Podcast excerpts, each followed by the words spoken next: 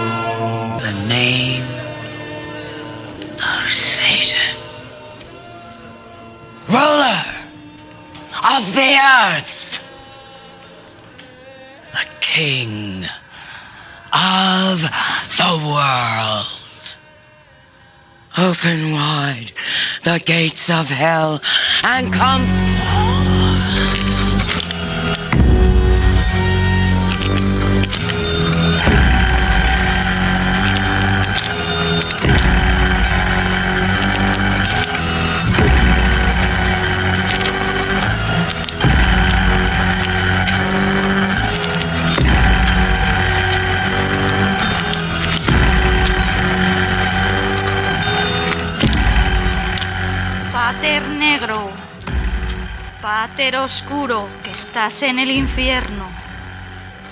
Abre los candados de los condenados, los agonizados llenos de pecados, los descomulgados, los endemoniados y los enterrados fuera de sagrado.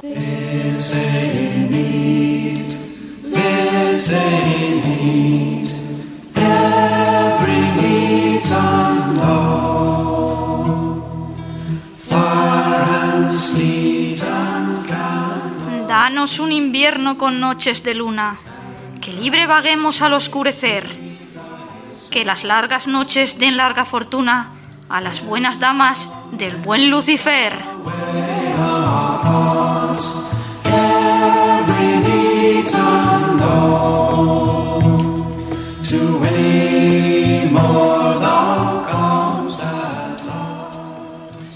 En una solitaria cabaña en medio del bosque, vivía una bruja.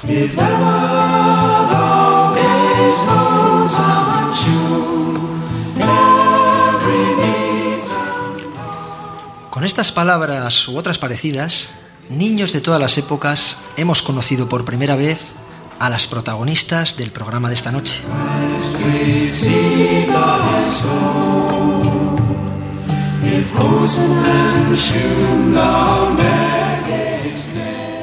Tras una persecución feroz que algunos califican hoy como genocidio, ya dispersadas las cenizas de las últimas hogueras inquisitoriales, las brujas se refugiaron en el reino de la fábula y de los cuentos.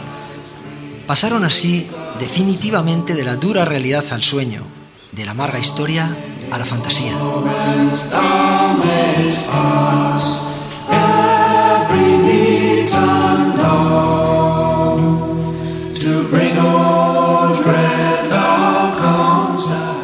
Hechiceras mitológicas y míseras orguiñas de aldea, meigas y magas, brujas blancas y brujas negras, benéficas o maléficas, desde Zugarramurdia salen, de Balmaseda a Cernégula, de los cuadros barrocos de Salvator Rosa a las pinturas negras de Goya, las brujas, carne de orga, de hoguera, siempre chivos expiatorios predilectos de un poder que tritura toda disidencia no han dejado durante siglos de habitar en nuestra imaginación.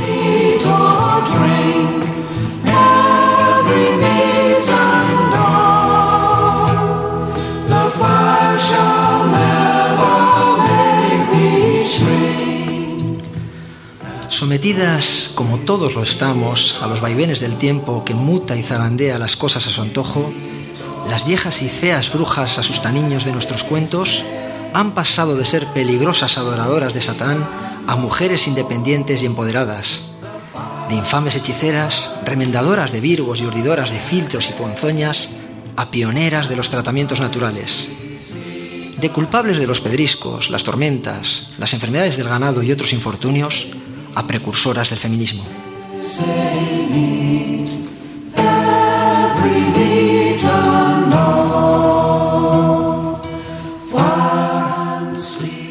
Noche, en el Prisma de la Razón, brujería. Comenzamos.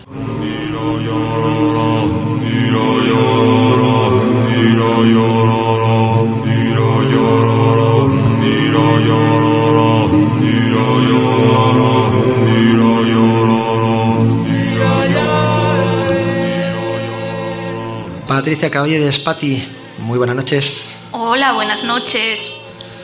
Juan Gelarradi, hola Juanje. Hola, buenas noches.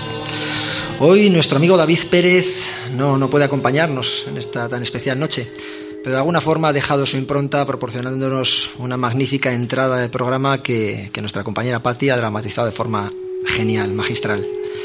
Haciendo que todo esto suene como debe, en su debido momento y con esta calidad, nuestro equipo técnico, hoy compuesto por Juan, Amaya, Alejandra y Rubén. Buenas noches.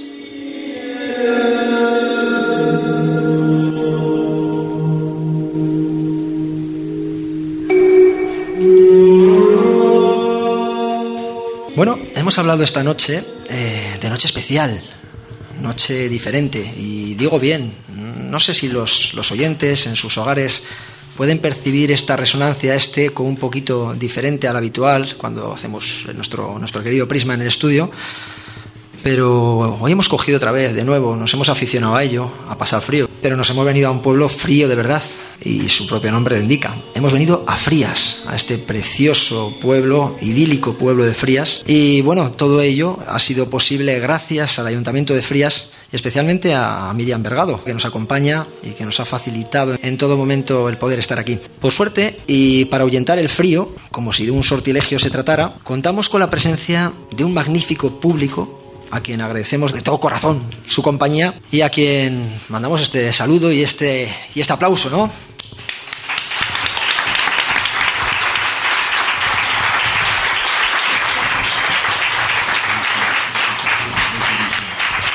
Chicos, eh, que decíamos, vaya escenario, vaya acompañamiento el que tenemos esta noche. Enrique Chazarra, pues bueno, colaborador, buen amigo sobre todo. Eh, decir que posiblemente estamos junto al mejor investigador de España no es, no, no es exagerar. Eh, todos lo sabemos. Eh, aparte, colaborador de, programas de televisión, de radio, programas como Cuarto Milenio, programas de tanto éxito como el nuestro incluso. Y bueno, eh, autor, entre otras cosas, en el año 2007 del libro Crónicas de Brujería, un viaje por la España de las Brujas, editado por Aguilar. Muy buenas noches, Enrique. ¿Qué tal, chicos? Muy buenas noches. Juanje, Muy Patricia, buenas. Juanjo. También tenemos a Andrés Alonso Castillo, que, bueno, unos minutos antes de, de comenzar este programa ha hecho una magnífica presentación de, de, su novela, de Crisálida. Muy buenas noches, Andrés. Hola, buenas noches, ¿qué tal? Bueno, con esta voz da, gusto, ¿verdad? Sí, sí, sí, siempre. ¿Tiene, siempre una, ¿tiene una voz? Siempre que. Bueno, siempre, una vez, porque no le hemos podido engañar más veces, tampoco ha surgido. Eh, ya es también colaborador, amigo nuestro, eh, en su día un magnífico programa sobre el mundo cátaro, en la primera temporada. Y bueno, esta noche, como bien dice Juanje, que nos acompaña eh, porque estos dos figuras han estado presentando la obra, eh, la novela Crisálida, que acaba de salir y además que es una novela que está ambientada aquí, en Frías, y esto es lo que nos trae también aquí. Cuéntanos un poquito, Andrés, ¿qué es Crisálida? ¿Por qué aquí? Crisálida es una novela basada en, en, algo que siempre soñé hacer, que es un psicothriller. Y como he comentado antes en la presentación, eh, no es que todos los hilos se movieran para estar aquí, simplemente me he dejado llevar por el destino y por el encanto de esta pequeña gran ciudad. El libro que decíamos, eh, bueno, hemos paseado por aquí estos días también, ¿verdad? Eh, por estas calles que son, son maravillosas, son de película, es perderte un poquito en el tiempo. Y el libro decíamos que se ambienta, se ambienta, eh, está centrado prácticamente por esta. Bueno, recorre Buenos Aires, una macrocapital de las más grandes del mundo y en paralelo también nos da unos saltos espacio-tiempo tremendos y se nos mete en estas callejuelas preciosas de Frías. Cuéntanos un poquito esa idea. Sí, bueno, eh, la razón por la que está ambientada en Frías vino anticipada por la necesidad de que eh, apareciera un cadáver en el embalse de San Martín de Don. Una vez que tuve claro que la novela iba a empezar aquí, el destino me, me trajo ya directamente a Frías, a este encanto de estas calles empedradas, de su castillo y de un pueblo medieval que siempre tiene magia y hechizo. Sin duda, sin duda. Como sus gentes que también nos han hechizado. Pues sí, sí, perdón. Nos han tratado de maravilla y quiero decirlo también aquí. Quiero agradecer al Ayuntamiento de Frías y a su concejala de, de Turismo, Miriam Mergado, y a Silvia también, a Silvia Martín, por toda la ayuda y por todos esos brazos abiertos que hemos recibido estando aquí. Habéis logrado que nos sintamos en casa y es justo agradeceroslo. Muchas gracias. Así es. Eh, decir que bueno le hemos animado también a que Andrés participe en esta en esta mesa porque bueno es una figura clave es una persona además muy interesada también en estos temas sabemos gran admirador como todos nosotros de Enrique y entonces pues nos pues con todo ya con todos los ingredientes vamos a empezar a mover esta ensalada no pues sí. Y qué mejor manera que empezando a hablar del lugar donde nos encontramos no el castillo de Frías. Eh, la verdad que, bueno, eh, da igual desde el punto en el que vengas a, esta, a esta, ciudad de Frías, eh, te encuentras con, con esa especie de, de, barco que está en, en medio de la, de la, llanura y, bueno, pues esa, esa parte de arriba que está coronada por un, en un extremo por, por lo que es el castillo. Castillo que es eh, una historia de, este castillo que se remonta ya a las primeras a las primeras edificaciones defensivas del siglo X, porque esto estaba precisamente en la frontera entre lo que es le, los reinos cristianos y, y la, España ocupada por los musulmanes. Eh, pues eso, está el Valle de Tobalina, digamos un poco el, faro que está situado en el, Valle de Tobalina y pues es uno de los castillos roqueros más espectaculares de Castilla tiene un gran valor estratégico, como hemos dicho, porque estaba en esa, zona fronteriza. Y bueno, pues empezaría a tener verdadero valor a partir del reinado de Alfonso VIII en el año 1200, que, le dotó, pues, bueno, relevó al castillo de Petralara de las funciones de control de territorio, al expandirse lo que es eh, los reinos cristianos. Y bueno, pues eh, lo que es el castillo en sí fue construido por los navarros en el año 1040 para, para, defender estos, estos pasos y proteger lo que es la zona de la norte de, de, lo que es la zona de la Bureba. La defensa de la muela, que es como se conoce a, a la parte superior de, de, lo que es el pueblo, se completó en el año 1200 con la construcción de la muralla. Más adelante, ya en el siglo XV, Pedro Fernández de Velasco emprende las obras de fortificación para, para garantizar, digamos, el dominio de, de Frías. Bueno, la verdad es que es una zona muy estratégica porque tienes lo que es el, el río Ebro, es una, una, gran vía de comunicación en aquella época y, y, bueno, pues tiene una puerta de ingreso, el castillo, una puerta de ingreso de, de arco ojival y tiene de, está defendida por almenaras y, y, torretas.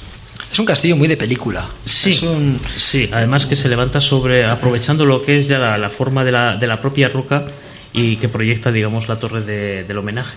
De hecho, bueno, hay que recordar que, que, que, Frías eh, en varias ocasiones ha sido reconocido como uno de los pueblos más bellos de España y sin duda, vamos, sin duda puede, puede serlo perfectamente. Pues bueno, eh, la verdad que bueno, cuando se construyó el castillo lo hicieron muy, muy escrupulosamente, sobre todo por, porque es un castillo defensivo, con lo cual de lo que es la entrada lo hicieron de forma ubicua para que no, ningún atacante pudiera penetrar directamente al castillo, sino que tuviera que pasar por una serie de pasillos hasta llegar a lo que es el patio de armas. Patio de armas que, bueno, pues estuvo antes parcialmente cubierto, estaba separado por, por unos graneros, tenía una bodega y eh, había en el centro un aljibe que le proporcionaba agua en el caso de asedio y que bueno, que hoy en día se, se conserva. Y bueno, pues eso. La verdad que luego al sur se alojaba la zona de la vivienda, donde vivían los, los señores de bueno, los, los, defensores del castillo y recibía la luz por tres ventanas que, que tienen están labrados en, en, la, en la, roca. Una gozada. De, de, obligada visita también verdad sí sí por supuesto. Todo el que venga por aquí tiene que sin duda ver el castillo de Frías porque merece la pena la verdad. No hemos dicho que al final del, del programa ya fuera de antena, tampoco vamos aquí a, a sodomizar a quienes nos escuchan en casa. Eh, vamos, bueno, vamos no, Enrique eh, se ha prestado a, a, sortear un par de ejemplares de su libro Crónicas de Brujería, que no solo sorteará y dará, sino que firmará con una letra maravillosa. Pues la letra ya es discutible, pero sí. Por lo menos lo sortearemos. Empezaremos por el principio.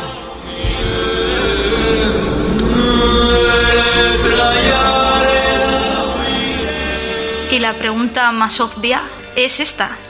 ¿Qué es una bruja? ¿Qué es una bruja? Sí.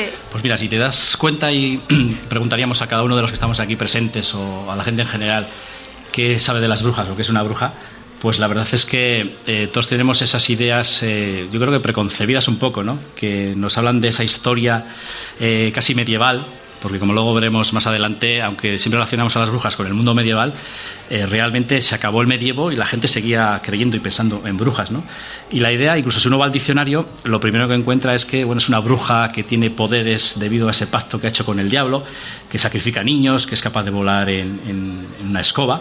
Y entonces son ideas eh, que vienen de, esa, antigüedad, ¿no? de cuando la Inquisición eh, hacía, digamos, esos interrogatorios, esos tribunales, y esas ideas han perdurado hasta, hasta hoy en día y todavía viven en nuestro, en nuestro inconsciente colectivo y voy más allá. Incluso hay términos como caza de brujas, San Benito, eh, palabras y términos de aquella época que todavía los utilizamos el día a día y muchas veces no somos conscientes que estamos casi hablando de una época ya pasada donde se perseguía y, como veremos, se, se quemaban las brujas. Es cierto, es cierto. Y yo estoy pensando, ¿brujas y brujos? Pues mira, eh, siempre se habla de brujas y es verdad que eh, la mayoría de las personas eh, acusadas de brujería y perseguidas por la Santa Inquisición eran, eran mujeres, ¿no? Pero también hay que decir que, había brujos, había hombres, digamos, que, eran acusados de, brujería. Se me ocurre, por ejemplo, muy cerquita de aquí, tenemos la localidad de, Pancorvo, y antes lo hablaba con Juanje y con Juanjo. En Pancorvo hay legajos históricos que nos hablan de cómo las autoridades civiles hicieron un proceso contra ocho hombres, contra ocho brujos, que fueron quemados en, en Pancorvo, ¿no? Y de hecho hay inquisidores luego a posteriori que hablan del caso como una locura de persecutoria a estas personas, pero bueno, ahí no se habla de brujas, se habla de, brujos. Y por ejemplo en, Navarra tenemos el brujo de Bargota, un brujo también muy, conocido, que anda un poco entre la leyenda y la... de Bargota? Eso es, entre la, leyenda y la, historia, ¿no? Era un supuesto clérigo que dice la, la historia que cuando llegaba a dar misa a sus feligreses, pues el hombre eh, venía sacudiéndose eh, nieve de los hombros porque supuestamente venía volando, atravesando los montes de la zona hasta aterrizar en, su parroquia y aquello alimentó la historia de que era un brujo, ¿no? Es una historia, es un personaje un tanto peculiar, ¿no? Porque hay estos personajes tienen más a veces de leyenda que, de historia, pero bueno, es un brujo, ¿no? Que incluso la Inquisición estuvo detrás de él y no pudo, digamos, eh, hacerle nada porque de alguna manera tenía algún protector eh, que de alguna forma, digamos, se velaba por, por, su seguridad y fue de esos brujos que, bueno, que, no murió en la hoguera, ¿no? sino que murió de, viejo. Sí, sí, pero los brujos también se les veía mal. Porque ahora la tradición, bueno, la tradición no, lo que nos ha llegado a nuestros días es que la bruja era malísima, malísima, pero el brujo es como más bueno por lo menos en las pelis los brujos son buenos. Esto, todo esto que estás comentando yo creo que tiene un poco eh, de, esa, de, esas ideas preconcebidas que antes se comentaba, ¿no? de que nos han llegado estos días, que forman más parte de, la leyenda. Si uno profundiza un poco en la historia, eh, en el lado histórico real de, las brujas, ¿no? que es lo que intenté yo en, mi libro, sino mostrar un poco la realidad de, la brujería, de la historia de las brujas a lo largo de, nuestra historia en, España, y bueno, que se puede extrapolar a, todo el mundo, pues realmente hay muchos tópicos que luego iremos viendo, hay muchas eh, cosas que no tienen sentido, que se han tergiversado, y el digamos, el lado puramente histórico, eh, bueno, tanto los hombres como las mujeres eh, sufrieron esa persecución, pero lógicamente lo que antes te comentaba, ¿no? Eh, sobre la mujer siempre ha habido, digamos, una mente muy misoginia en aquella época, digamos, luego veremos que hay circunstancias sociales que chocaron con circunstancias religiosas y de alguna manera, bueno, a la mujer se le fue dejando de, lado, ¿no? Porque las, autoridades la veían como una especie de, de morada del maligno, ¿no? Y realmente la importancia de la mujer venía de culturas precristianas donde se nos habla que bueno, la mujer digamos, es una figura importante por esa capacidad de, dar vida ¿no? y por esa eh, capacidad de, fertilidad que cuando vino el cristianismo a muchas eh, zonas rurales, sobre todo del País Vasco y de la zona norte, pues bueno, ese choque entre el cristianismo y esas culturas precristianas pues eh, denostaron bastante a, la mujer y es algo que nos ha perdurado hasta nuestros días. ¿no? Hubo una especie de marginación, digamos, ¿no? por parte del cristianismo a la mujer. oye, Quique, em, has dicho, he escuchado y todos tenemos en mente ¿no? esta imagen eh, tan de cuento de una bruja eh, sobrevolando los tejados en una escoba. Mm, ¿Sabemos el origen de, ese, de, esa, de esa imagen, de ese estereotipo? Pues mira, eh, es curioso porque esa historia de, que la bruja viene volando en escoba ¿no? y, se presenta, digamos, a los aquelares en, en, escoba, es algo que sale un poco de los tribunales inquisitoriales, de los interrogatorios, porque cuando eh, interrogaban a ciertas eh, personas que eran acusadas de brujerías, pues eh, decían que se desplazaban volando.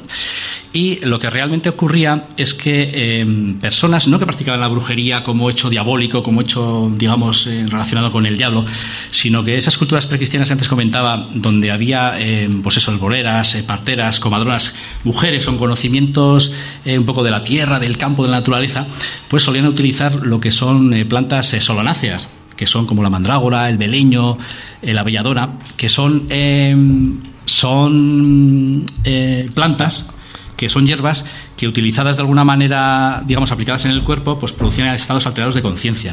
Entonces, eh, uno de los principales, digamos, estados alterados de conciencia, uno de los síntomas, esa sensación de esta corporidad, ¿no? de salirte del cuerpo, de ir a otro sitio. Entonces, eso, mezclado un poco con la visión satánica de los inquisidores, pues al final eh, se crea, digamos, ese mito, ¿no? esa leyenda de que las, eh, mujeres utilizaban una escoba, ¿no? que también es un toque muy machista y muy misógeno de, de, la época, a la hora de decir que iban volando a los aquelarres en estas escobas pero es curioso también que, por ejemplo, en culturas eh, precolombinas, se han encontrado en algunos eh, textos donde se habla que mujeres que hacían rituales y se reunían, digamos, eh, ya desde un punto de vista más hechicero, pues también utilizaban escobas para volar a estos, estos lugares y una conexión muy peculiar entre lo que es la brujería nuestra, digamos, española, la brujería del País Vasco, con estas culturas precolombinas. Qué curioso, qué curioso el tema de, de, la escoba. Siempre me llama a mí la atención. fíjate, yo había, había escuchado, había llegado a escuchar incluso eh, que en algunos rituales, o que imagino que habrá tantas teorías, llegaban a untar palos con este tipo de, plantas alucinógenas, se sentaban, los aguilares generalmente, creo, creo, eh, corrígeme, que bueno, parte eran orgías sexuales y que lo hacían desnudas, que se sentaban sobre ello horcajadas y que claro, eh, eh que las llegaban a absorber esa parte de sustancias alucinógenas y que da esa sensación. Claro, sí, no, eso tiene parte de realidad. Lo que pasa es que también sobre el tema de los aquelarres y esas orgías que tanto nos han vendido muchas veces el cine y la literatura, pues hay también demasiada exageración, ¿no? Es cierto que hay muchos rituales eh, que tienen que ver con, con, la naturaleza, pues que esas eh, mujeres conocedoras de esos, digamos, poderes, entre comillas, de, la naturaleza, utilizaban para curar. Ten en cuenta que estamos hablando de comunidades rurales donde los médicos, digamos, no se desplazaban a curar a la gente, sino que de alguna manera los médicos iban pues al señor que tenía dinero, a los nobles, en cambio los núcleos rurales más abandonados tenían su comadrón tenían su partera, tenían su mujer experta en, hierbas y que de alguna manera sabía cómo preparar ungüentos ¿no? para enfermedades, eh, claro, tanto como para curar como también venenos o también como para, de alguna manera, lo que estamos comentando, ¿no? salirte del cuerpo o esa sensación de, salirte del cuerpo y pensar que estás eh, volando. ¿Y cuándo pasaron estos, estos ritos, estos, estos sanadores? A ser considerados brujos o brujas? Porque... Pues mira, eh, el término bruja es un término medieval partimos de ahí, ¿no? Antes de, de, aquí en España concretamente, a partir del siglo XIII, eh, hay un códice en latín que se encontró en un archivo catalán donde utiliza la palabra bruja que ya tiene cierto parecido. Eh, si retrocedemos un poco en el tiempo, hay una zona de, de lo que era, donde estaba la antigua, la mítica Troya, que al final resulta que no era tan mítica porque existió en Turquía, había una región donde a las mujeres con ciertos eh, poderes, a las mujeres con ciertos dones sobrenaturales, como Casandra, Medea, que son personajes mitológicos eh, grecorromanos, pues resulta que se les llamaba brujias, ¿no? que también tiene cierta semejanza con la palabra bruja. ¿no? Entonces, hasta que digamos no aparece un poco esa persecución por, las brujas, ¿no? hablo entre el siglo XIII y el XIV, que son un poco los siglos fuertes de la persecución de, las brujas, es cuando se empieza a utilizar esa palabra, pero más que por las personas, digamos, acusadas, sino por los acusadores. ¿no? O sea, el término bruja hay que tener en cuenta que aquí, sobre todo en España y, en el País Vasco, eh, hay una especie de contagio eh, geográfico satánico, podemos llamarle así, desde el sur de Francia eh, por los Pirineos y hacia el País Vasco. ¿no? En el sur de Francia las persecuciones, digamos, de, brujas eh, siempre ha sido eh, muy voraz. O sea, tenemos testimonios y crónicas y legajos históricos donde allí, digamos, la quema de brujas fue, fue bastante grande. Entonces ese miedo a la bruja, ese, ese convertir a la bruja en algo satánico, se va contagiando geográficamente por los Pirineos, llega a zonas de Aragón, llega a zonas del País Vasco y como luego veremos llega a Zugarramurdi, que está pegando con la, con la frontera francesa, y ahí es donde, digamos, se empieza a satanizar a, a la bruja, ¿no? La visión que tenemos día de la bruja satánica, diabólica, que, que, hace el mal y que es lo que veían los inquisidores, pues viene un poco por ese contagio tergiversando todo. No, no solo se trata de unas circunstancias sociales y religiosas concretas de la época, sino que luego lo que antes decía, ¿no? ese choque del cristianismo con, con esas ideas precristianas que, claro, eh, las quiere aniquilar y en ese choque lo mejor que se le ocurre es decir, bueno, pues todo esto que va en contra de nuestra doctrina cristiana vamos a, tildarlo de, diabólico, de satánico.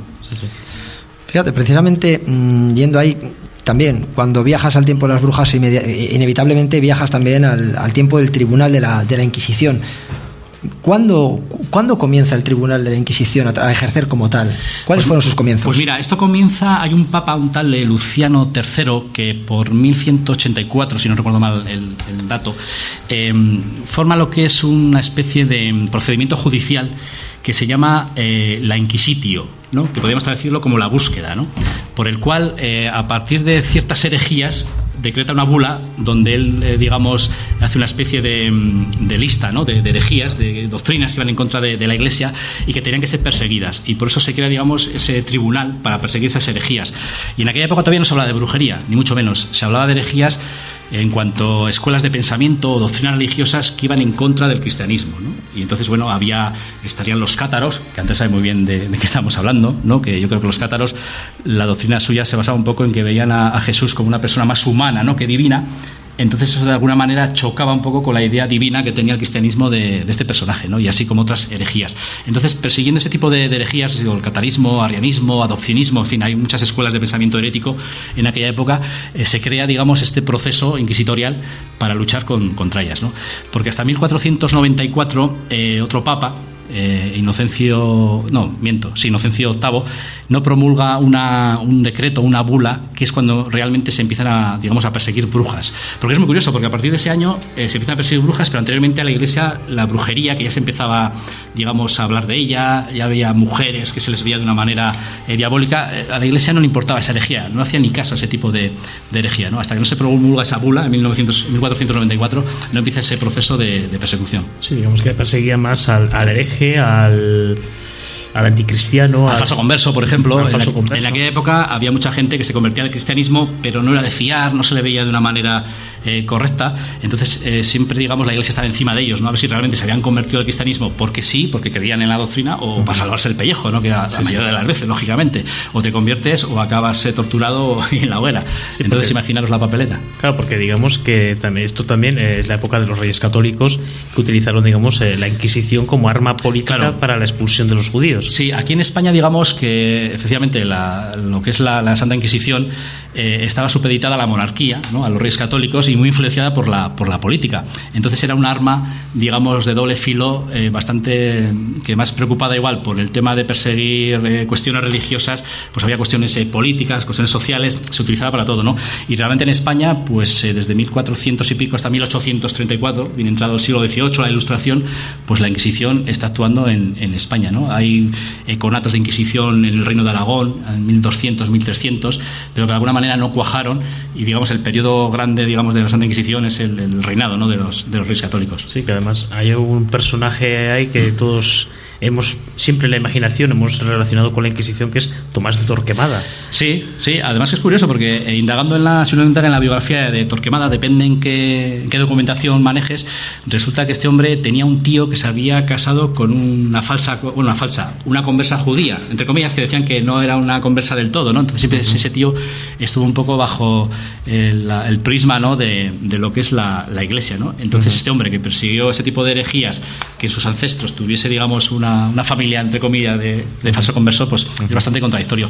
Pero este hombre que era confesor de. Mm, fue, llegó a ser confesor de, los reyes católicos, eh, luego, digamos, se fue nombrado eh, em, inquisidor eh, real y de alguna manera fue el encargado de perseguir en esa época a, las herejías, pues era una persona, lo, lo, describen como una persona incorruptible, muy mística, en fin, un brazo duro, ¿no? un hueso duro de roer, como se suele decir, que no tenía, digamos, mucho, muchos miramientos con el tema de las herejías. Pero ya digo, no preocupándose demasiado con la brujería, que eso es algo que igual eh, estaría bien que todos nos eh, llevásemos a casa como resumen un poco, una de las, de las, reflexiones, es que la brujería en España no tuvo tanta importancia como muchas veces se le ha dado, ¿no? Y tampoco se quemaron tantas brujas como hay ciertas cifras, porque mm, hay investigadores que han encontrado que a partir del siglo XVI hay algunos escritores eh, que son exiliados de, España, eh, hay algunas voces desde los Países Bajos que empiezan a hablar de cifras en España de ajusticiados de la Santa Inquisición pues por, digamos, eh, ponerle mala fama a España, ¿no? Y se habla de 5.000, 12.000, o sea, depende de qué, textos consultes, pues hay cifras que bailan mucho y la mayoría no son ciertas, porque resulta que estas personas, digamos, tenían cierta inquina contra España y, bueno, alimentaron un poco esa leyenda negra que es cierto que, bueno, eh, vas a otros países como Alemania, como Francia, Inglaterra, hay realmente sí que hubo una quema de brujas más potente ¿no? que, en España. Pero aquí en España, insisto, incluso está recordando ahora que en 1500 y pico en Granada hubo una reunión de inquisidores pidiendo prudencia al resto de España para que de alguna manera con el tema de la brujería, pues bueno, tuviese cautela, que, eso de quemar a mujeres así porque sí, pensando que tenían pactos con el diablo, pues que igual no estaba demasiado, digamos, eh, bien controlado y había que tener cierta prudencia, ¿no? O sea, que llama la atención que un tribunal inquisitorial pida prudencia en 1500 y pico en, España. Enrique, aprovechando esta cascada de datos que das, porque eres una enciclopedia con, con piernas, eh, muchas veces utilizamos el término hereje de forma muy generalista. En concreto, el Tribunal de la Inquisición, ¿a quién consideraba hereje? Pues mira, los, los herejes, lo comenté antes un, un poco al principio, ¿no? Eh, hereje viene del griego ariesis, que significa escuela de, pensamiento, ¿no? Entonces, todas esas formas de pensar o esas doctrinas que iban, digamos, un poco en contra del cristianismo, de los preceptos del cristianismo, pues eso eran, eran herejes, ¿no? Y aquí surgen un poco los, los datos que antes os comentaba, ¿no? De los cátalos, los arrianos, los adopcionistas. Eh, son, digamos, sectas desde el punto de vista no negativo que hoy tenemos un poco de la palabra, sino desde el punto de vista de, corpúsculos de gente que no creían en el cristianismo y se reunían de una manera, digamos, eh, un tanto ilegal, a escondidas, lógicamente, porque iban en contra del cristianismo, y esas, eh, esos pensamientos que muchas veces eran bien simples, eran simplemente, pues bueno, que igual a Jesucristo no le veían como un personaje divino, sino que le veían como un personaje, un personaje más humano, entonces eso ya chocaba en, en, la sociedad, ¿no? Que alguien pensara de esa manera, eso era herejía, ¿no? Y cosas por el estilo que de alguna manera, bueno, pues eh, realmente al final era lo que mm, el motivo por el que se creó un poco la, Inquisición, ¿no? Para preservar los valores y la doctrina del, cristianismo. Pero Enrique, si, si la verdadera función del Tribunal de la Inquisición era perseguir a los herejes, a los falsos conversos, eh, eh, ir en contra de la libertad religiosa, ir en, en, favor de unos criterios rígidos, ¿por qué se desvió su atención hacia la brujería? ¿Qué sucedió?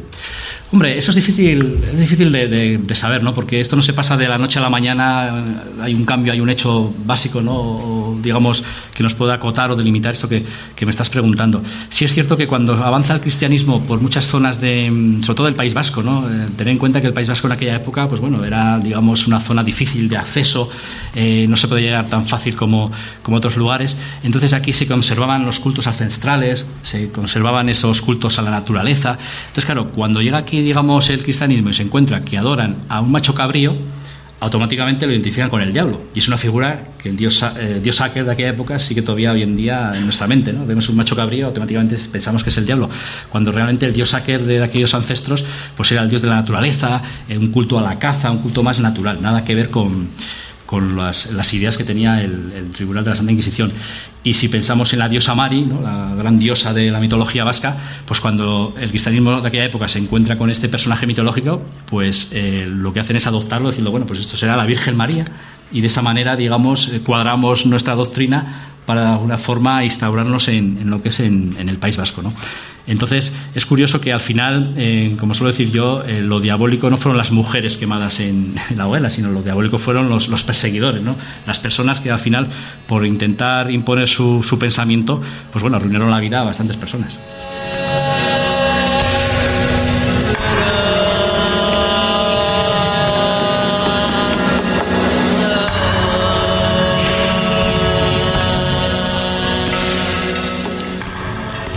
¿Realmente fue tan cruel como nos han contado la Inquisición? Es lo que antes comentaba. Eh, aquí en España, eh, la verdad es que em, con el tema de la brujería no fue tan, tan contundente como se ha hecho creer. ¿no? no ha habido tantos miles y miles de, de personas quemadas en, en, la hoguera. Sí que fue más contundente con otras herejías, como antes comentaba. Si comparamos eh, con otros países europeos, ahí sí que hubo verdaderas atrocidades. Para que te hagas una idea, en el País Vasco francés, en la zona de, de la Purdi, había un inquisidor, Pierre de Lancret, que era un jurista que curiosamente eh, tenía eh, descendencia de antepasados eh, vascos. Realmente él se apellidaba, a ver si recuerdo bien, Arrostegui. Pero se quitó el nombre porque tenía, digamos, cierto odio, y así dicen las crónicas, contra el País Vasco, porque renegaba del País Vasco, ¿no? Hasta tal punto, para que veas un poco lo absurdo de su pensamiento, que pensaba que, bueno, un idioma como el euskera que no sabía de dónde venía ese idioma, tenía que ser diabólico por, porque no había otra forma de explicarlo. Los partidos de pelota típicos del País Vasco los veía como juegos eh, satánicos. Lo que es incluso, hay una anécdota muy curiosa, lo que es eh, la sidra que se hacía en las sidrerías eh, vascas, lo veía como una bebida del demonio. En fin, argumentos que estamos hablando de un jurista, de un señor culto, ilustrado en la época, pues tenía, digamos, unos argumentos tan estúpidos o absurdos, por decirlo de alguna manera, para perseguir la brujería basándose en este tipo de, de cosas, ¿no?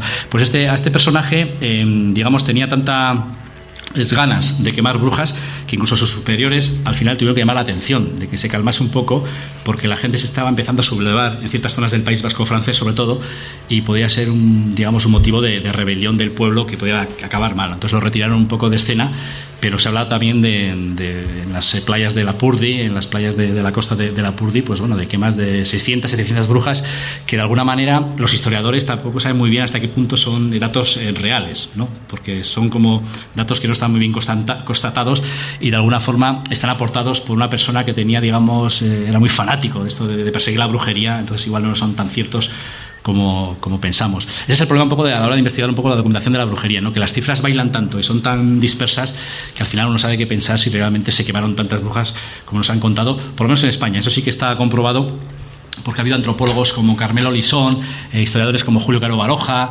eh, hay un investigador danés, eh, Gustav Henningsen, que escribió el abogado de las eh, brujas, que luego hablaremos el porqué de, ese nombre, que resulta que analizando la documentación, nada de leyendas, ni nada de comentarios, ni tradición oral, ¿no? Eh, investigando en archivos y con la documentación de, la brujería, pues eh, han visto que, no cuadran las cifras que se nos habían vendido hasta, hasta hace poco, ¿no? de esa quema de brujas indiscriminada, que al final fue para dar mala fama a España en cuanto al Tribunal de la Inquisición. Bueno, de todas formas, un lugar eh, también marcado por la brujería, o cuando menos que así nos lo venden, y que todos sin duda conocemos o hemos escuchado, cuando menos es Zugarramurdi. Claro, es el caso por excelencia aquí del País Vasco, ¿no? Es el Salem.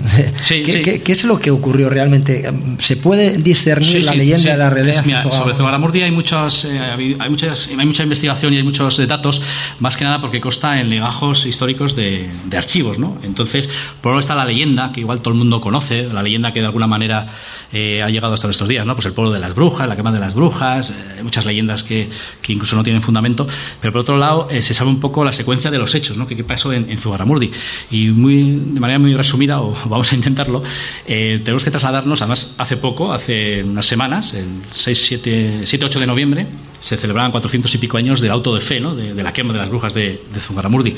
Pero había que trasladarnos a 1608 eh, por aquel entonces hay una muchacha que se llama María de Similderi, que estaba trabajando eh, como sirvienta en, Francia, al otro lado de la frontera, muy cerca de Zugarramurdi, porque bueno, si no conocéis Zugarramurdi, Zugarramurdi está en una zona eh, fronteriza con, Francia, y de alguna manera esta mujer trabajaba en, en Ciboure, una, población muy cercana a Zugarramurdi, y bueno, y un buen día regresa a Zugarramurdi, porque ahí tenía familia, y eh, empieza a decir que, bueno, que ya había participado en aquelarres, que había participado en reuniones de, brujas y como en Francia, eh, en el sur de Francia, digamos, la persecución de brujas era tan, tan voraz, pues que los aquelarres se habían trasladado a España, al otro lado de la frontera, y concretamente en Zugaramurdi.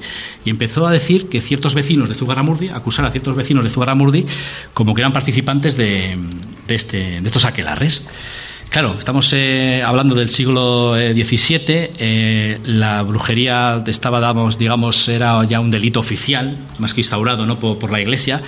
tenemos que tener en cuenta que el proceso acusatorio de, los procedimientos de, de, brujería era muy simples. con que hubiese una persona que acusara a otra, ya está iniciaba el proceso. O sea, la persona que acusaba no tenía que demostrar nada, tenías que demostrarlo tú, el que había sido acusado. Imagínate la, papeleta, ¿no? Que te acusen de brujería. Además, que no conocía, o sea, eh, no se tenía por qué identificar a esa persona que te acusaba. Te había anonimato encima, o sea, daban todas las, eh, digamos, facilidades para que si tú a mí me caes mal, yo te acuse de brujería y ya te he complicado la vida y, ahí te, fastidies, ¿no? Entonces, en este ambiente, digamos, que estamos comentando, cuando esta mujer empieza a delatar, bueno, a delatar, acusar a ciertas personas de, de Zugarramurdi de ser brujos y ser brujas, también hubo brujos en, en Zugarramurdi, pues eh, claro, se desata toda una, digamos, eh, una fiebre eh, acusadora donde hay muchos vecinos que empiezan a aprovechar esa fiebre para acusar a otros por rencillas, por movidas personales, por disputas agrícolas, domésticas. Entonces, bueno, em, lo que podía haberse quedado, digamos, en un capítulo eh, que se podía haber arreglado entre los vecinos de Zugramurdi, porque el, párroco de la época, eh, Fray Felipe de Zabaleta, resulta que vio aquel ambiente tan enforberecido y dice, bueno, vamos a ver si esto lo solucionamos entre nosotros, que no se entre la Inquisición, porque si se entra la Inquisición aquí se va a liar, la de Dios es Cristo, como se suele decir. Entonces, lo que hace este, este párroco, eh, bueno, impone una serie de penitencias a, a algunos acusados, intenta mediar con las gentes, que bueno, que igual la cosa se está yendo de madre, pero ¿qué sucede? Que cerca de Zugarramurdi está el pueblo de, Urdax, donde hay un monasterio, el monasterio de Urdax, y allí tenemos un personaje clave en esta historia, que es el León de, Fray León de Araníbar, el cual eh, le llega revuelo de que algo está pasando en Zugarramurdi, ¿no? Entonces él va a Zugarramurdi y se encuentra con un ambiente brujeril un poco desatado a nivel vecinal, que dice, pues esta es la mía. ¿Y por qué esta es la mía? Dijo, porque él quería hacer méritos para ser inquisidor y para ascender un poco, digamos, en el tribunal de Logroño, que es donde, digamos, eh, Logroño, donde controlaba lo que es toda la zona del País Vasco, Navarra, llegaba incluso hasta Cantabria y, Asturias, ¿no? Entonces, él pone sobre aviso al tribunal de Logroño de que Zujaramurdi hay acusaciones de brujería y, eh, bueno, lógicamente los inquisidores del Tribunal de Logroño vienen aquí, a, van a, Zugarramurdi y empiezan a entrevistar a, la gente. ¿no? Entonces ya una vez que el Santo Oficio estaba avisado, pues imagínate lo que ocurrió después. ¿no? Eh, la mayoría de la gente negaba todo y cuanto más negaban, pues más veían las autoridades de que aquello era acción del diablo. Si estás negando algo es porque el diablo te está obligando, ¿no? O sea, lo mejor era confesar. Y hubo gente lista eh, que confesó, confesó las acusaciones de, brujería, se libraron, digamos, de, la cárcel o de lo que vino después, que fue mucho peor.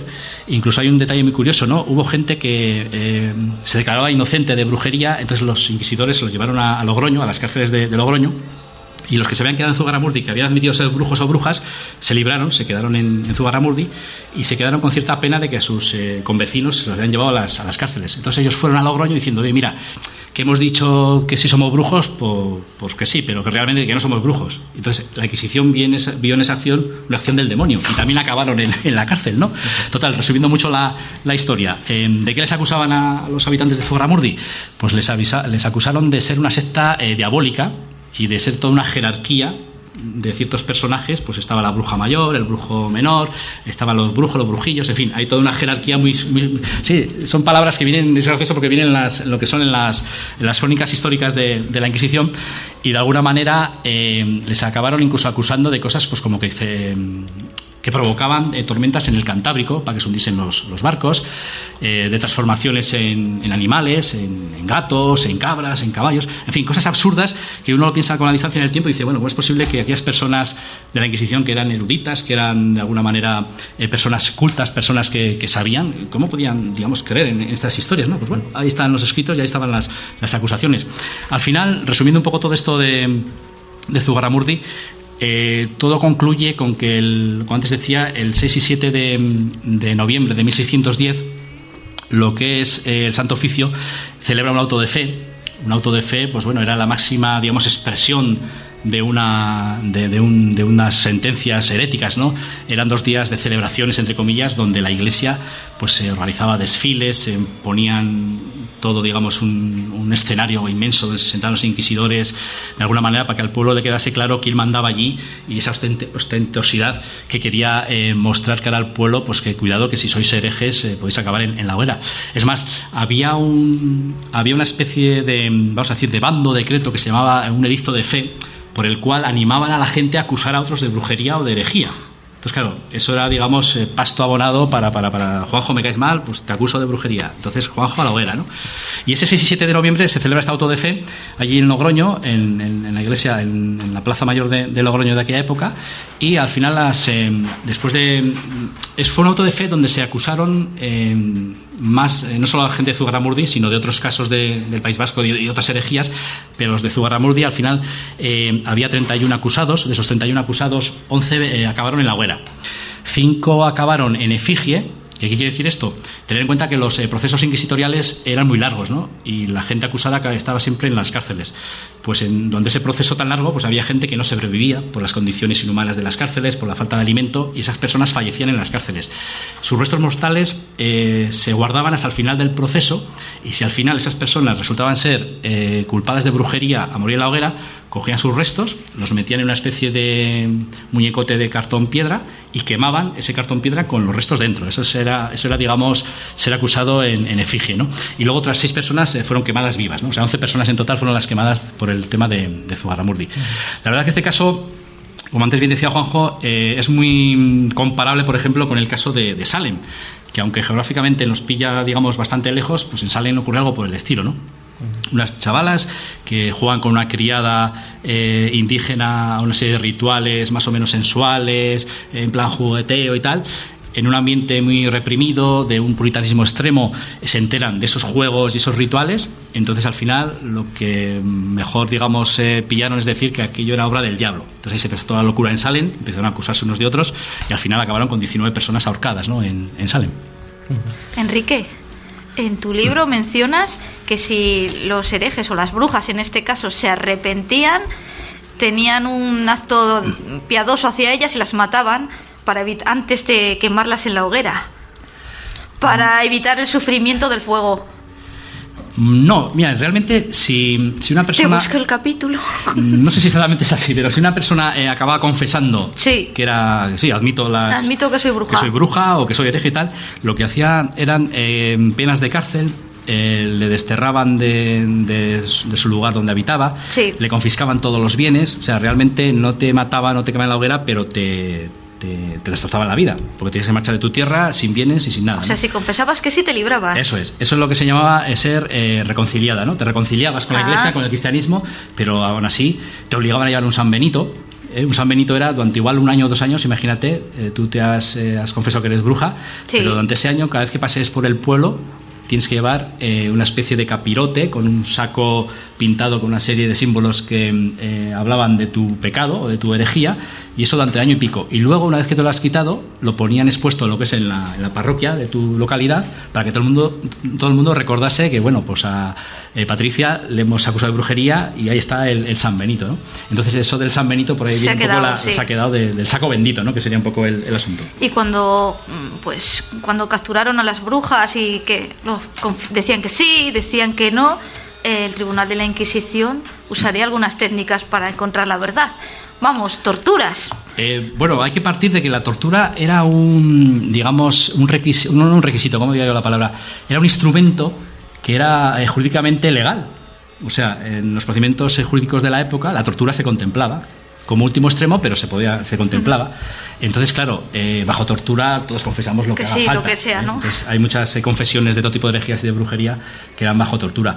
Y, por ejemplo, había lo que es eh, lo que llamaban los inquisidores el estigma diabolicum, ¿eh? la marca del diablo, que mm, digamos en esos, eh, en esos interrogatorios en las celdas de las, de las prisiones lo que hacían es buscar en el cuerpo de los reos, casi siempre de las mujeres, hay eh, un tema para que cada uno piense lo que quiera, que de alguna manera buscaban anomalías, buscaban lunares, buscaban marcas de nacimiento, y ellos los identificaban con, con símbolos eh, satánicos y una prueba más de que aquella persona era, era bruja. Oye, Enrique, una pregunta más. Eh, ¿Por qué esa atracción mm, de, todo el de, toda la Inquisición en esa época por el fuego, no solamente aquí en España, sino por toda la zona del Languedoc francés para, para, para atacar a los cátaros? ¿Qué sentían con el fuego? ¿Qué era el fuego para Pues ellos? mira, eh, algo muy sencillo. Eh, el fuego siempre ha sido, y para esta gente era un elemento purificador. Entonces, ¿qué mejor que a un hereje, a alguien que va en contra del cristianismo, que va en contra de Dios, que quemarlo en el fuego que le va a purificar su alma y su cuerpo? eh, simplemente tenía ese simbolismo purificador, ¿no? Así de, sencillo. Por ejemplo, en, antes comentaba el caso de Salem, ¿no? Que allí no se quemaban las brujas, ahí se las colgaban. Pero lo que es en, Francia, en Francia, Inglaterra, en fin, lo que es toda Europa, el fuego era un elemento purificador y por eso se hacían las, las hogueras, así de, de simple, ¿no?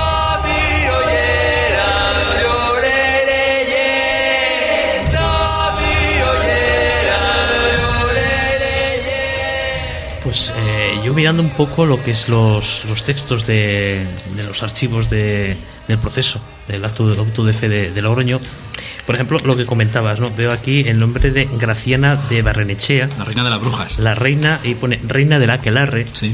pone la fecha de su detención, que fue el 14 de enero del año 1609, y luego pone muerto en la cárcel septiembre de 1609.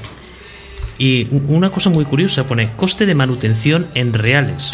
Claro, ten en cuenta que todos los eh, gastos que tenían estos herejes eh, mientras estaban en prisión, luego la iglesia se los pasaba a la familia para cobrar manutención, manutención no sé la palabra, y todos los gastos que había requerido. ¿no? Concretamente de esta mujer, de la reina de la Quelarre, que era un poco la bruja mayor, eh, Gracia Barrenechea, que fue acusada de, ser la bruja mayor ahí en Zugarramurdi. Si uno va a Zugarramurdi actualmente, eh, se puede localizar incluso el caserío de, la familia, donde pone el apellido Barrenechea, ¿no? y en las rutas que hacen por allí, pues te explican un poco delante de la casa que será la reina de, de la Quelarre.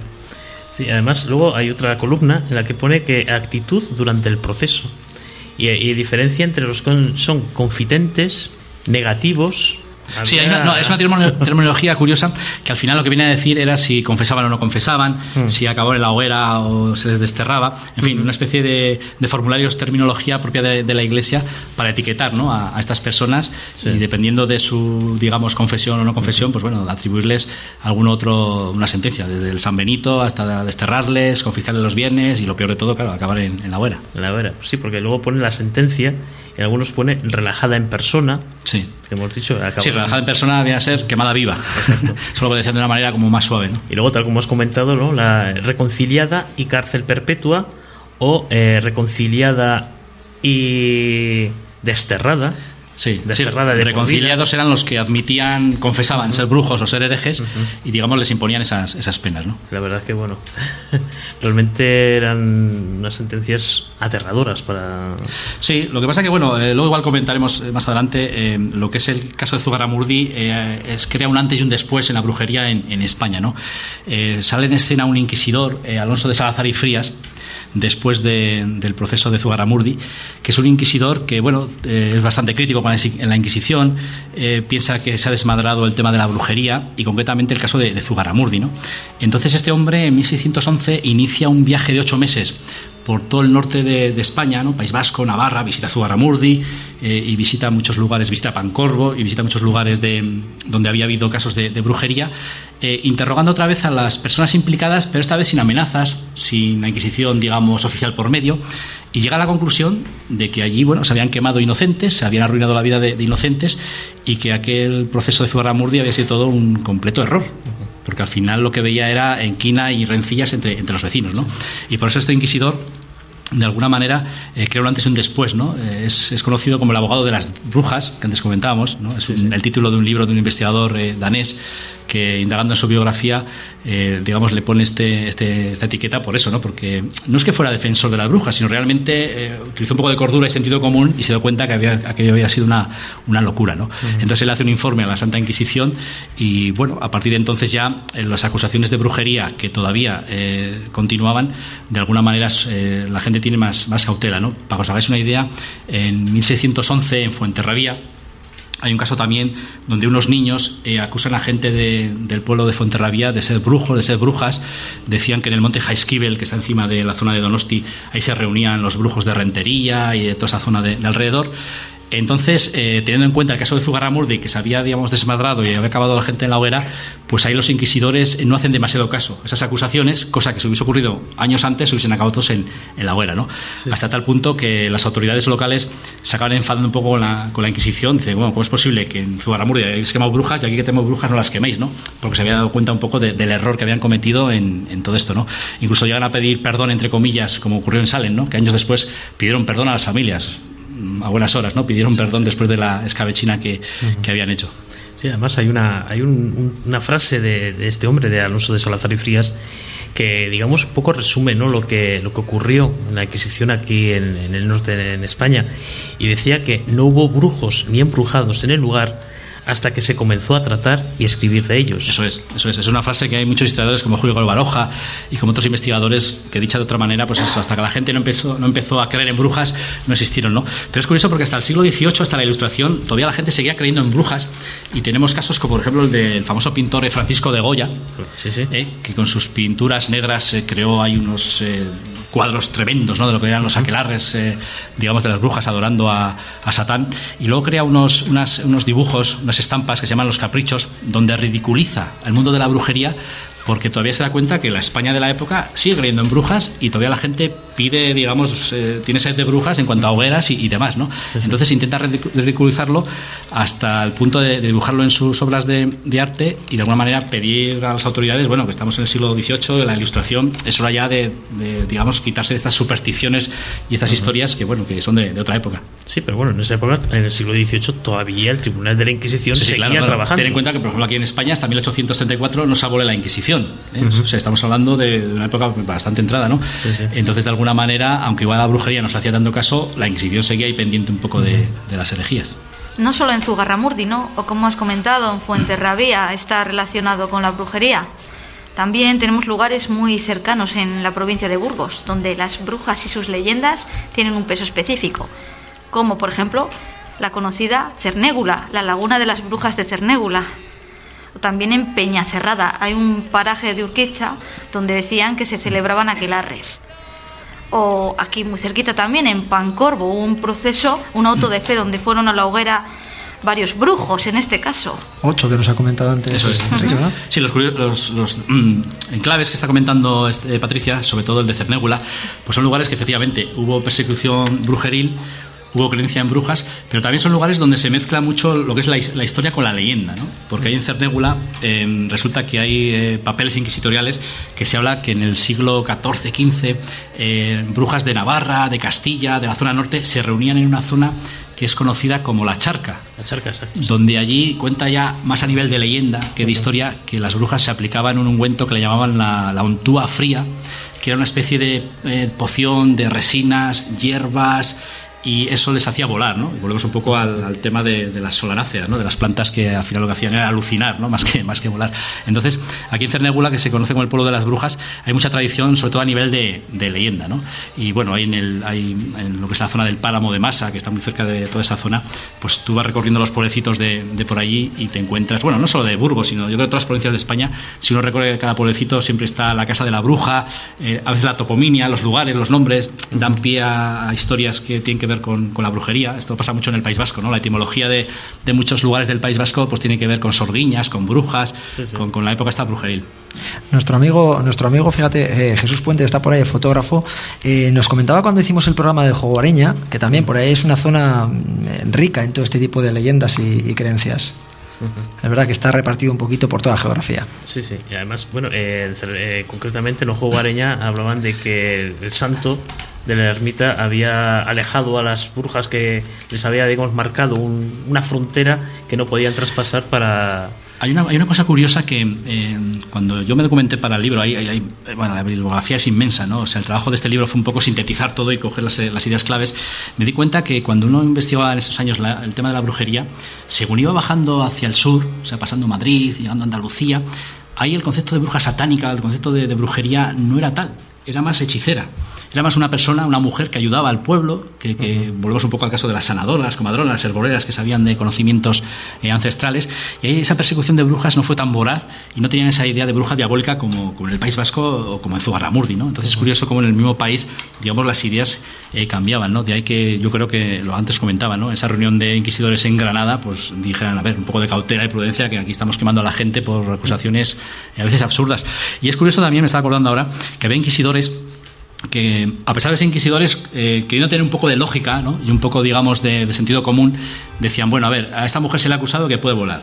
Le encerraban en una celda, le daban lo que ella pedía y la observaban desde un punto de vista, digamos, crítico, experimental y científico, vamos a hacer entre comillas, a ver si aquella mujer realmente era capaz de volar o no. Dice, bueno, por lo menos eh, no se lo creían y le daban ya por, por quemada en la hoguera, ¿no? Sino que tenían un cierto espíritu crítico a la hora de, digamos, antes de poner sentencia, ¿no? Este tipo de historias. Yo quizás, después de escuchar tanta atrocidad con Enrique, hay una frase que no me puedo olvidar. Cuando, cuando escribí una novela sobre cátaros, que todavía la tengo ahí pendiente, hay, hay, un hecho que es, que es impresionante que te, que te explica lo que es el ser humano cuando llega a ser tan injusto. ¿no? Cuando el ejército de Simón de Montfort eh, estuvo sitiando Besiers, que es una ciudad francesa muy cerquita aquí de, de España, se te queda grabado como cuando al final pueden entrar en, una ciudad amurallada y había cátaros y cristianos, un capitán le preguntó a Simón de Montfort, que era el caudillo anticátaro, eh, Señor, les tenemos sitiados, les tenemos ya acogidos, ¿Cómo, cómo, podremos, ¿Cómo podemos distinguir a los cátaros de los cristianos? Y Simón de Montfort, tan claro y contundente, dijo, matadlos a todos, porque Dios ya distinguirá en el cielo quién es cristiano y quién es cátaro. ¿no? Es impresionante, parece mentira que se pueda decir esto, ¿verdad, Enrique? Sí, además eso me, eso me recuerda a lo que la Santa Inquisición tenía llamado como las ordalías o juicios de Dios, que consistían en que si una persona era acusada de, brujería, eh, o de cualquier otra herejía, eh, le sometían a una prueba eh, que, bueno, salieses vivo o no, al final estabas jorobado, por decirlo suavemente, ¿no? Como por ejemplo, bueno, lo hemos visto a veces en películas, hay muchos libros al, respecto que se habla de estos, eh, pues no sé, se me ocurre ahora una de las ordalías que hacían eran eh, poner un caldero de agua hirviendo y obligar al, al reo a meter la mano. Y si se quemaba, eh, pues eh, de alguna manera pues eh, era, era inocente, pero si sacaba la mano y estaba, digamos, la mano bien, pues era no, no, era, no, era, culpable porque el diablo le estaba ayudando, ¿no? Entonces al final, hiciese lo que hicieses, te ibas a quemar, sí o sí, ¿no? O sea, juicios de alguna manera y, y formas de pensar que yo es lo que siempre suelo recalcar y muchas veces eh, te preguntas, ¿no? Personas ilustradas, personas, yo me imagino que antes hemos hablado de Alonso Salazar y Frías, este inquisidor más o menos razonable, eh, no sé el resto de inquisidores cómo podían llegar a pensar ¿no? ese tipo de, de, historias. Sé que es otro contexto histórico, quizás, otras circunstancias sociales. Quizás pero... la Inquisición se quemó a sí misma Ah, mira, sería un, bonito titulares. Por eso hay los cátaros, por, por, por, sí. por, querer un Dios menos justiciero, más amable, más cercano, más humano. Más humano, exactamente. Eh. En aquella época estábamos hablando que, bueno, Dios era Dios y era de alguna manera algo más que divino, ¿no? De hecho, en el escudo de la Santa Inquisición eh, se representa lo que es eh, una cruz, representando lógicamente a, a, la iglesia, se representa eh, lo que es una rama de olivo, que sería un poco la misericordia de la iglesia, se representa una espada, que sería, digamos, el castigo a, los herejes, y hay una frase que dice, eh, Señor, levántate y juzga tu causa. ¿no?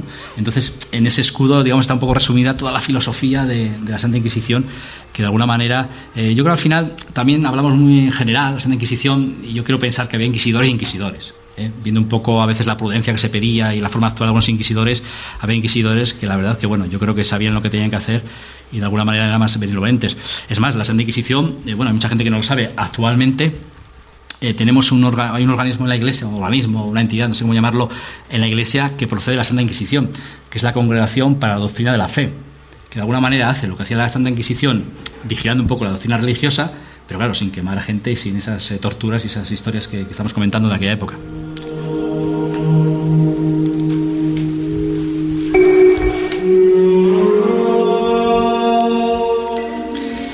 El tiempo se nos va acabando. Eh, pero tampoco nos queremos ir de frías sin dejar pasar la oportunidad de, de que nos cuente una amiga, una amiga de aquí del programa, eh, Silvia, mmm, nos va a contar una historia muy curiosa que antes de empezar, ¿verdad? Nos ha dejado así sí, un poquito eh, perplejos y mejor que, mejor que ya nadie para hablarnos de un, de un suceso, un fenómeno paranormal que se dio aquí en este, en este pueblo, en Frías, en concreto en una casa en el año 2013. Eh, yo creo que damos un aplauso todos a Silvia que sube aquí con nosotros.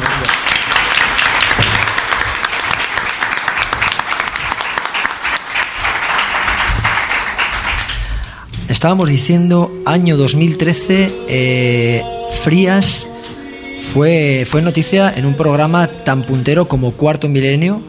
Eh, cuéntanos un poquito, ¿qué, ¿qué, ocurrió aquí en Frías? Efectivamente. Bueno, pues fue durante el transcurso de, Terror y Frías, eh, que cita Andrés en su magnífico libro Crisálida. Pues en una de las actividades principales, la actividad principal de, de Terror y Frías es la Casa del Terror. Ese año, hace cinco años, eh, lo dedicamos a una, actividad un poco paranormal, un poco gótica, decimonónica, y que era pues eh, una casa eh, que durante toda su existencia, desde la época medieval, había estado habitada por familias que siempre habían que, acabado de manera trágica. Entonces dedicamos ese año la, digamos, el, la actividad de la casa era dedicada a, a esta. A, a esta historia. Entonces, la actividad principal, la escena principal, era una ouija. la gente que entraba, pusimos ahí una ouija, tenían que poner las manos y se invocaba a los espíritus que habían habitado en esa casa. Todo, perdona, en plan... Eh, en plan teatral, eso es, eso es, era en plan teatral. Entonces, antes de, cuando preparamos la casa, nos gusta, antes de abrirla al público, sacarle unas fotos.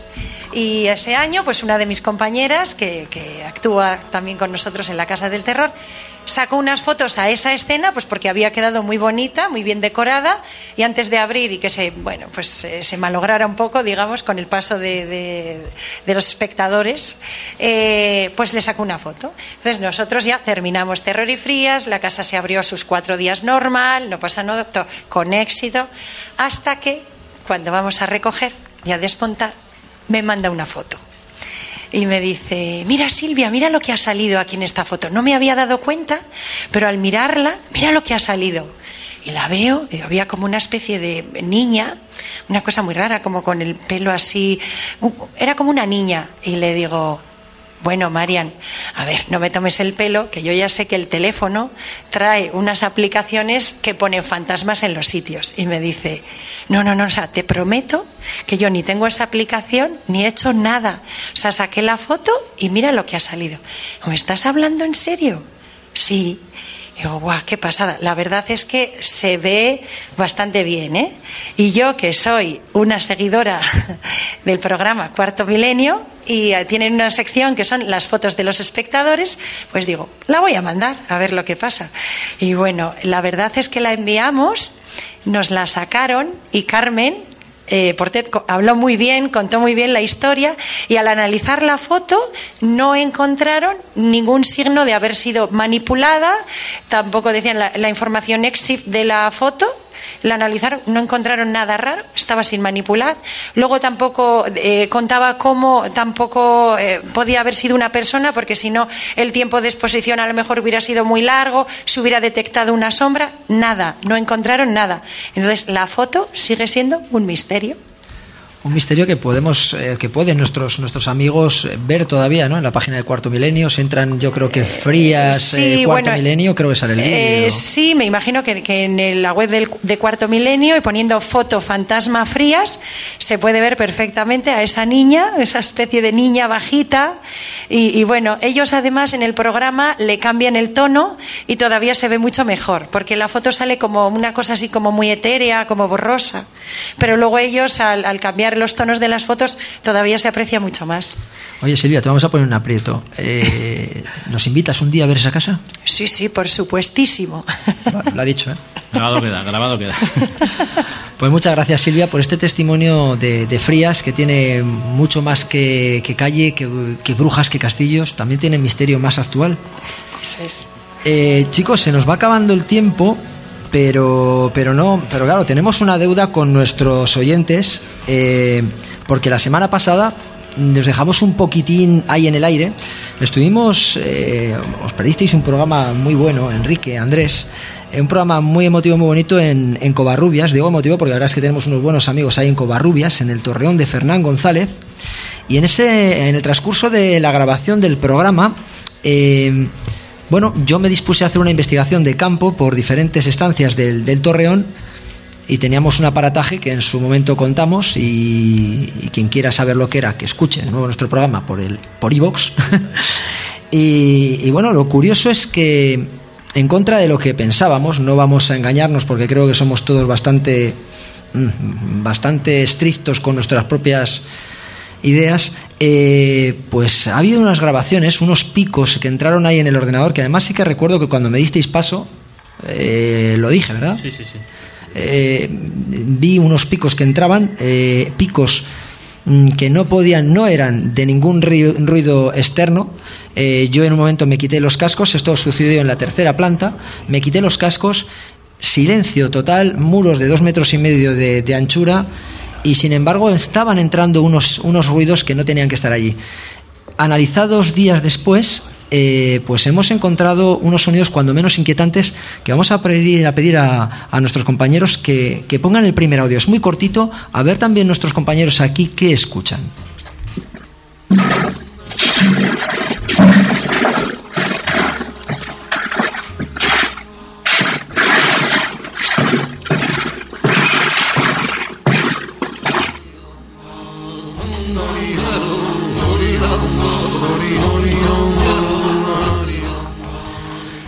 Es eso? ¿Qué es eso? Y digo yo, ¿qué hacéis grabando un programa allí? ¿Qué se contaba de ese lugar? Muy bueno. eh, ahí para, te- si- para situarnos un poco. ¿no? Ahí te he visto. Eh, pues evidentemente el, el tema, el título además del programa fue La Dama, la Dama del Torreón y es que en ese Torreón supuestamente, eh, bueno, hay testigos, hay testigos con los que hemos hablado que han visto, han visto una dama, una mujer de blanco, algunos llegan a identificar como Doña Urraca, mm, dejándose llevar un poquito por la propia historia del lugar, pero bueno, se suman una serie de fenómenos paranormales que, que bueno, desarrollamos en el programa y cuando menos son curiosos. Nosotros, aparte de esta grabación, que me gustaría, no sé, que opinarais a ver qué, qué tal, pues sí que tuvimos algún otro pequeño, digamos, inconveniente con el detector de movimientos, sin ir más lejos. Eh, no saltó y cuando lo hizo no fue, vamos, fue por algo tan simple como que se había caído. Dicho así, parece una cosa muy, bueno, normal, pero, pero el detector de movimientos tiene una base bastante estable, bastante sólida y estaba en un sitio perfectamente firme. Hasta el punto que antes de ayer, eh, Millán, eh, el propietario del Torreón, me asegura que ha hecho la copia con un puntero láser, ha hecho la, la- la prueba con un puntero láser, dejándolo en idéntico sitio, en una de las visitas que tenía con más de 20 personas y el puntero, un puntero que tiene una superficie pequeñísima, no se había movido. Y sin embargo, el detector de movimientos, que sabéis cómo es, se llegó a volcar. Mm, No quiero sacar conclusiones de ello, pero eso ocurrió al igual que este ruido que hemos escuchado. ¿Qué os parece? ¿Qué, qué puede ser? Pues la verdad es que No. antes nos lo ha puesto Juanje antes del programa y bueno, la verdad es que más que el ruido en sí me llama la atención las circunstancias que rodean a la historia, ¿no? Que bueno, hay ciertas precauciones, está grabado de una manera, digamos, tampoco sin ánimo, ¿no? De, de gran cosa y el ruido sí, no deja de ser curioso, pero vamos, no, no me atrevería a decir que es eso ni, ni deja de ser, ¿no? No, no, Es que- no quiero, no, mm, igual me he expresado mal. No Sí. estoy pretendiendo eh, ponerte en el aprieto de decir esto es algo paranormal o no lo es. Sí, no, tampoco te lo voy a decir porque no... Sencillamente, te conocemos. Sencillamente, eh, ¿a qué os parece ese, ese sonido? ¿A qué se puede parecer? Lo digo yo. Dilo tú y que luego lo pongan otra vez nuestros compañeros. A mí me parece. Al principio me suena como agua, como chof, chof, chof. Y luego al final se oye como pom, pom, como golpes. ¿A una mala conexión de algo? Yo creo que tenemos que oírlo, Aquí ¿eh? el agua. No, no, no, te digo, te digo, te digo. No, había pocas, pocas posibilidades de mala conexión. Quiero decir que el equipo estaba, estaba quieto. Era un equipo que no lo estaba moviendo, lo tenía como a 5 metros de, de distancia. Y no. Vamos, no quiero creer eso. Tú has preguntado, ¿eh? No preguntado. Pero no quería esa respuesta. Por favor, Eh, poned otra vez. Sí, sí. Bueno, Eh, El equipo era un ordenador, ¿no? Un Sí, era un ordenador, ordenador. apoyado en el suelo. En, Eso es un ordenador, un ordenador portátil eh, apoyado en el suelo. ¿no? ¿Qué quieres que te diga? Que era Doña Urraca. Venga, va. Si fuera Doña Urra- Doña Urraca, se oirían lamentos, lloros. Ponedlo otra vez, por favor.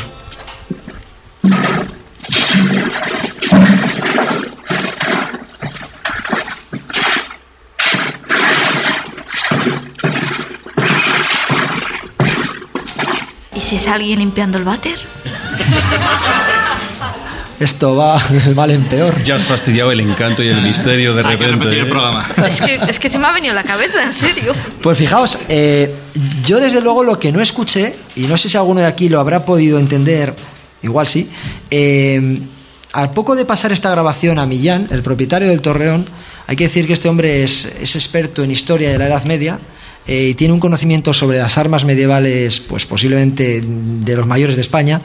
Eh, me dice que él tiene, tiene la tiene la casi seguridad de que es un sonido muy similar al que debiera ser un combate de armas medievales. Ese choque de espadas, y yo le digo, es verdad que en determinados momentos sí que se oye un zas, zas. Pam, pam, al final, Sí, sí, yo creo. Pero luego se escuchan más ruidos. eh, y él me decía, a ver, claro, es que esto no es como en las películas lo vendían. Las armas eran muy pesadas y entre golpe y golpe eh, se escapaban suspiros, se escapaban eh, gritos casi. Entonces, él lo escuchó así y es más, esta, esta, esta explicación no se la dio a un, doc- a un profesor de historia, eh, doctor en historia además, eh, me pidió permiso para pasar la grabación y él sacó la misma conclusión. Dice, yo parecen armas medievales. Fantasía al poder o no, no lo sé, pero desde luego es un sonido que ahí, es, ahí salió y no tenía que estar y no es la única grabación. Claro, no, si ahora nos la pones, oiremos espadas seguro, ¿no? Claro, No, ahora, ya- pero, pero ya ya vamos a poner una segunda grabación. Venga, vais a oír el váter. Está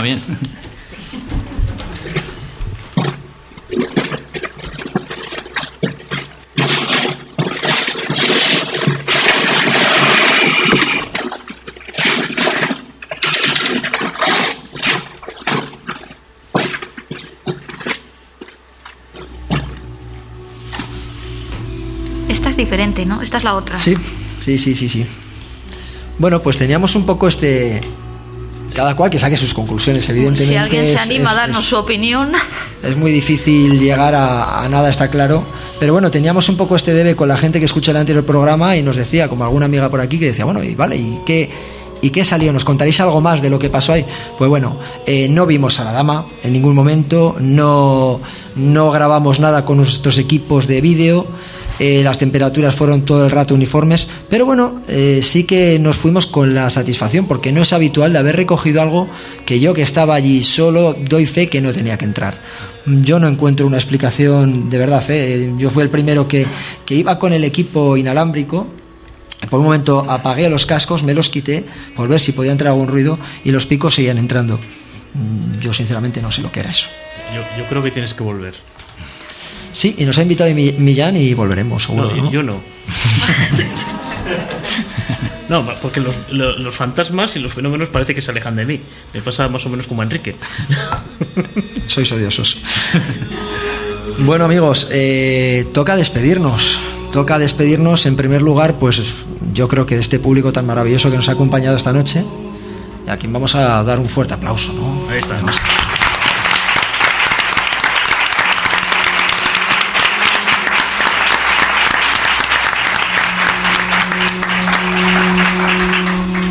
También agradecer, pues de nuevo, eh, insisto, al Ayuntamiento y a Miriam Mergado, eh, concejala de Turismo, eh, que ellos nos han facilitado estar aquí, al igual que, bueno, que, que a Silvia Martín por, por estos datos que nos ha ido aportando también vía, vía WhatsApp, muy interesantes.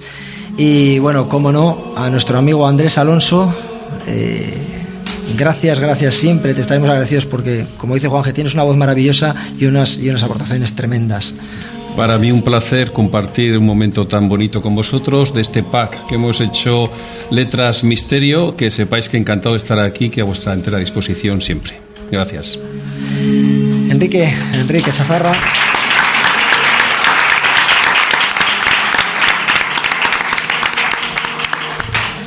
Enrique Chazarra, el aguafiesta de las psicofonías. Pero me tenéis que llevar ahí a la torre, ¿eh? yo me apunto. ¿eh? Ah, claro, ahora eso sí que quiero. Quiero ir batallas. Muchas gracias, amigo, Nada, por sí. acompañarnos otra vez, por venir hasta aquí y que contamos contigo para muchas más Sí, ocasiones. un placer. No se me ha ocurrido mejor lugar que este para hablar de brujería, ¿no? En esta vía medieval. Así que contar conmigo para lo que queráis. Ya sabéis que, que sí.